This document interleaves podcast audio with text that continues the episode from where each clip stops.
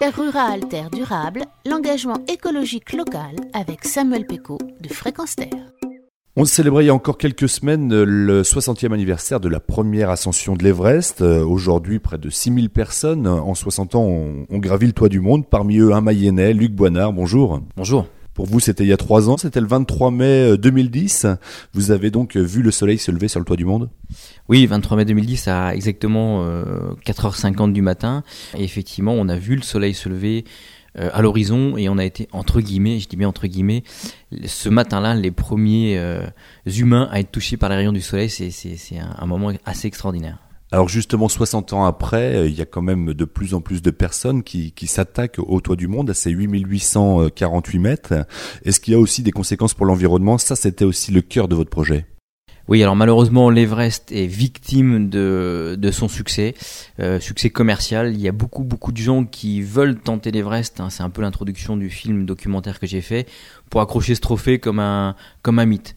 Et malheureusement, euh, 80% on va dire des gens qui tentent euh, l'ascension n'ont pas ni les qualités techniques ni physiques pour aller au, au, sommet. Et donc ils payent des expéditions extrêmement coûteuses, extrêmement organisées pour essayer de les emmener avec beaucoup de Sherpa, beaucoup de moyens, beaucoup de bouteilles d'oxygène et donc beaucoup de, de déchets, de, de, matériel qui est accumulé dans les camps d'altitude. Et donc c'est plus d'une tonne de déchets que vous avez redescendu euh, donc pendant cette expédition.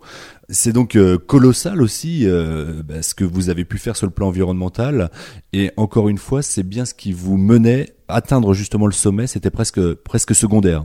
Ouais, j'ai envie de dire c'était la, la cerise sur le gâteau. C'est-à-dire qu'effectivement le projet c'était de dépolluer cette magnifique montagne qui est quand même pour les Népalais, Sagarmatha, donc la déesse mère, la déesse fondatrice, euh, qui est donc extrêmement polluée. Donc l'objectif était de redescendre une tonne de déchets. Donc pour cela, j'avais euh, 11 Sherpas de très haute altitude qui ne faisaient que des allers-retours avec des sacs vides et qui redescendaient avec 30 kg de déchets sur le dos.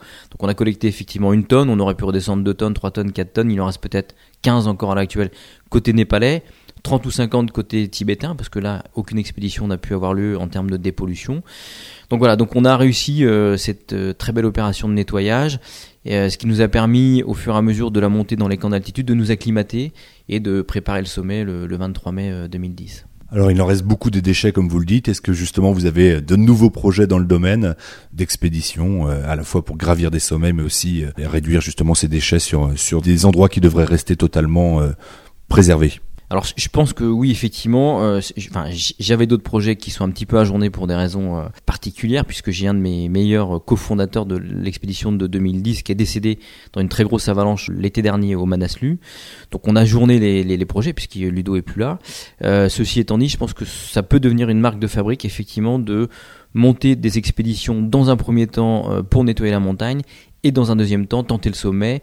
Et le projet qu'on avait dernièrement, bah, c'était de s'attaquer à la deuxième montagne plus haute du monde, le K2, qui culmine à 8656 mètres. C'est une montagne euh, tueuse d'hommes, comme on l'appelle, euh, et, pour comparer, pour comparer avec l'Everest, où il y a à peu près effectivement 6000 personnes qui sont allées au sommet, le K2, il y en a que 450 qui sont euh, allés au sommet. Voilà. D'autant que Luc Boinard, pour terminer, ces ascensions, c'est pour vous un, projet de vie.